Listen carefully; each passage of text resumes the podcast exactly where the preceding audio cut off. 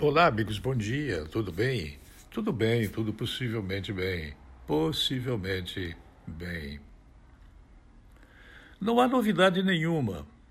A novidade é não ter novidade. O Banco Central está anunciando uma política muito apertada contra o aumento de preços nos produtos que, inclusive, é, receberão uma concorrência grande da liberação da importação de é, componentes para é, estabelecer é, dificuldades para quem está especulando com os preços no Brasil. Arroz, feijão, carne, haverá uma inacreditável quantidade de liberação para importação de produtos com o objetivo de fazer baixar o preço de produtos da cesta básica, principalmente, mas não somente. Sem eufemismo nenhum, este Banco Central independente, ele anuncia essa política apertada contra esse aumento de preços, porque há muito empresário que está especulando, está tornando a, a vida insuportável do cidadão. No momento assim, é, é triste, mas é verdadeiro, o Brasil está dentro da OPEP e participando da OPEP, ele é é, signatário de acordos internacionais, o preço sobe lá fora, o preço sobe aqui dentro, o preço desce lá fora, desce aqui dentro. Haverá mais um aumento de gasolina, o que pode criar no país, no país que não quer urnas auditáveis, é, não aceita o voto impresso, é, para o eleitor ver se o voto que ele digitou foi de fato impresso e vai ser enviado para a pessoa que foi é, receptora do voto. Num país assim, uma inflação alta, como nós estamos tendo no momento, obriga o Banco Central a agir de forma quase que draconiana. Esta política uh, apertada contra o aumento de preços é bem-vinda e grande parte das pessoas não compreende o que tem a ver juros com o aumento do preço do feijão ou do pão ou do leite.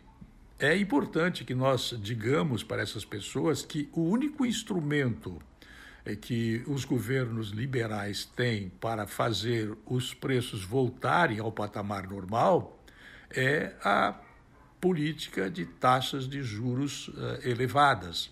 E a taxa de juros elevadas parte da eh, Selic, que é a taxa de juros básica. Então, nós temos que nos preparar para mais elevação da taxa de juros. Quando eleva a taxa de juros, eleva também a remuneração da dívida dos títulos brasileiros emitidos para arrumar dinheiro para pagar eh, a aposentadoria dos empregados públicos em níveis altíssimos, né? Eh, em níveis insuportáveis para qualquer governo, seja ele comunista ou capitalista. Bom, como as eh, demandas do povo são demandas naturais, são é, boas, corretas, nós gastamos as nossas forças e os nossos recursos praticamente é, na compra de papéis para revendê-los e podermos é, vendê-los com o ágio que nos alimenta. É uma espécie de gotas d'água que nós conquistamos para poder sobreviver.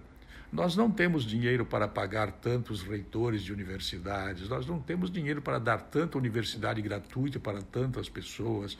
Nós temos uma indústria do bacharelismo, do doutorismo neste país que está matando a, a sabedoria e a ciência do professor primário está matando a demanda por pessoas com cursos técnicos, está matando completamente a capacidade que nós temos de fazer é, muitos é, é, carpinteiros, marceneiros, pedreiros. nós temos só doutores, doutores graduados, pós-graduados, doutores. Todos eles querem fazer pós-doutoramento no exterior e isso aí custa muito caro para o país. E cada vez que alguém se forma em pós-doutorado no exterior, por exemplo, é, aumenta a, folha de pagamentos do Ministério da Educação, por exemplo. Né? Quando falo em aumento de preços, é, política apertada contra o aumento de preços, tem a ver com esta realidade.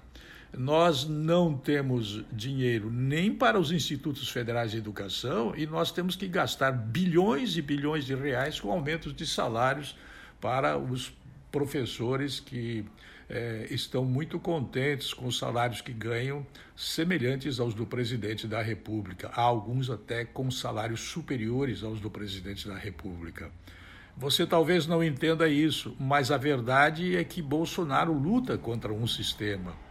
Bolsonaro e Antônio Hamilton Mourão lutam contra um sistema violentamente é, poderoso, criminoso, como é o caso da volta de Luiz Inácio da Silva como presidente do país, é, pelas urnas eletrônicas inauditáveis e sem o voto impresso, é, por conta de decisões sacanas, vagabundas do Supremo Tribunal Federal.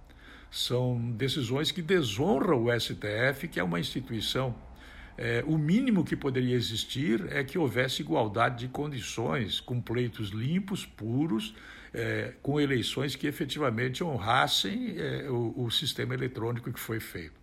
Esse sistema eletrônico ele foi habitado por hackers durante oito meses, antes das eleições e pós as eleições, e os arquivos que poderiam mostrar a existência desses hackers foram apagados. Quem diz isso não sou eu. É, o próprio TSE disse isso em depoimento feito à Polícia Federal em inquérito, que não pôde ser terminado porque o TSE apagou os rastros dos hackers que influíram nas eleições de 2018, quando Bolsonaro poderia ter sido eleito no primeiro turno. Tudo isso tem a ver com aumento de preços. Tudo isso tem a ver com a triste realidade da volta da inflação pela especulação empresarial que está nos deixando de cabelo em pé. Eu volto logo mais.